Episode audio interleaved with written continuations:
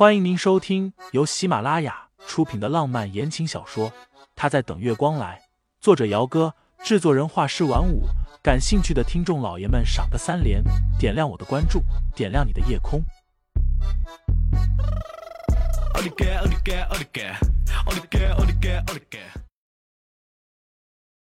第一百四十二章，我们一块儿玩牌吧。盛思景淡淡的嗯了一声。然后抬头去看清新，问他：“你比较喜欢哪里？”他能说哪里都不喜欢吗？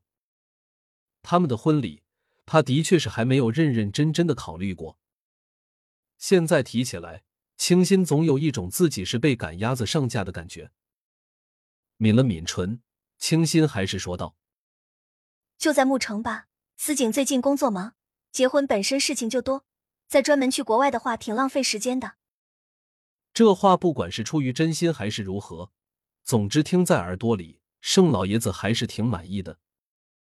那明天我让人找大师算日子，定下日子之后，婚礼你们想要什么样的就弄什么样的。清新声音低低的：“谢谢父亲。”从始至终，陈毅都没有说一句话。不是他不想说。而是陈飞坐在他的旁边，一直在桌下拉着他的手，示意他不要开口。说什么呢？这一次陈毅摔下楼梯受伤，虽然盛老爷子什么都没说，并且第二天就找了地方让盛思年兄妹搬出去住，但是不说不代表他心里什么都不明白。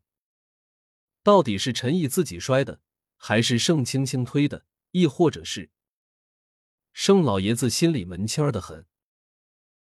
饭后，盛老爷子和三个儿子去了楼上的书房谈公事，女人们则在楼下聊天。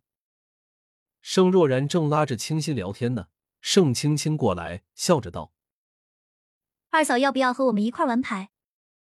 盛青青说的玩牌就是打麻将。刚刚吃饭之前，他们也玩了几圈。对于麻将这种娱乐休闲的活动，清新会是会，但也只是勉勉强强而已。盛青青站在一旁，笑吟吟的看着清新。俗话说“伸手不打笑脸人”，人家都这么热情的邀请了，他要是不玩，好像有点说不过去了。一桌麻将，四个人：盛青青、清新、盛叶，还有盛家的一个小堂妹。这种牌桌虽然是以娱乐为主的，但是输赢的筹码不小，动辄就是几千上万。清新一开始还行，勉勉强强的属于不输不赢。但是几个回合之后，盛业就一直在吃他的牌，并且盛业好像就是在针对沈清新的。不到半个小时，沈清新已经输了一万多了。盛青青和小堂妹都是不输不赢的。只有沈清新输的最多，几乎每一局都在输。清新后背都要冒汗了，越急越输。他也不知道生爷为什么会算的那么准，好像他打什么他都能事先知道。生爷从始至终都是很淡定的。清新输了差不多两万块钱，正想着不玩了，一只修长窘劲的手臂忽然自身后环了过来，落在了他的腰上。输了多少？